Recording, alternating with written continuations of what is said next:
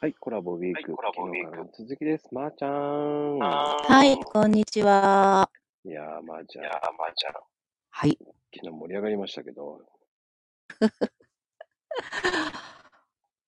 うん。まあ、あの、あの、まー、まあちゃんって、ちゃんって、はい。こう、仕事こうね、仕事ね、うん。どういう関係どをういやってうた関ん係だやろっうてなたんだけど、あ、仕事は以前、まあ以前というか今もちょっとかじってますけど、えー、美容関係ですよね。あうの、んスうん。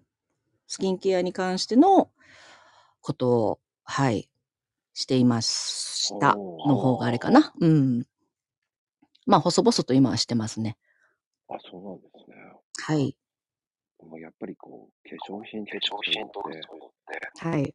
コロナで、コロナだんでだ、ん使わなくなってるっていうイメージがあるんですけがあるんど。ですけど、まさにその通りですよ。おーあのーもうやっぱり時代と、おあのーね、こういう今の世間のこういうコロナになってから、多分飲食関係もそうだと思うんですけど、うんまあ皆さん財布の紐を締める方ですよね。だからやっぱりこう、一番何を節約するかっていうと、まずやっぱ食品ですよね。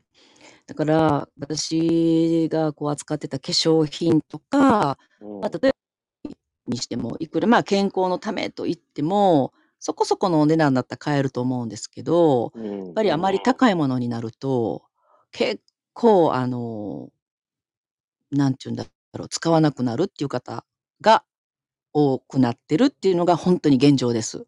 シビアなシビアになりますよね。なってますなってます。やっぱりマスクするからかな。うん、でもね多分ねあの美意識の高い方っていうのはあの、磨きたいんですよ。でもまあうんマスク、でもマスクを外した時にやっぱりシワができてたりとかたるんでるっていうお肌って絶対作りたくないんですよね。だからあのされるんですけどやっぱりそのマスクしてるからいいやっていう人の方が今本当に多くなってるんですよ。ね。うんだからこれが治ったらまたドーンってまいたきそうだけどね。そうだけどね。ねえ、でもね、お肌って年齢とともにやっぱり老化していくので、まあ本当に日々の積み重ねはすごく大事だと思います。やばい。僕もビガンローラービかガなンローラーかまあ意識するっていうことが大事ですよ、とにかうく。んうん。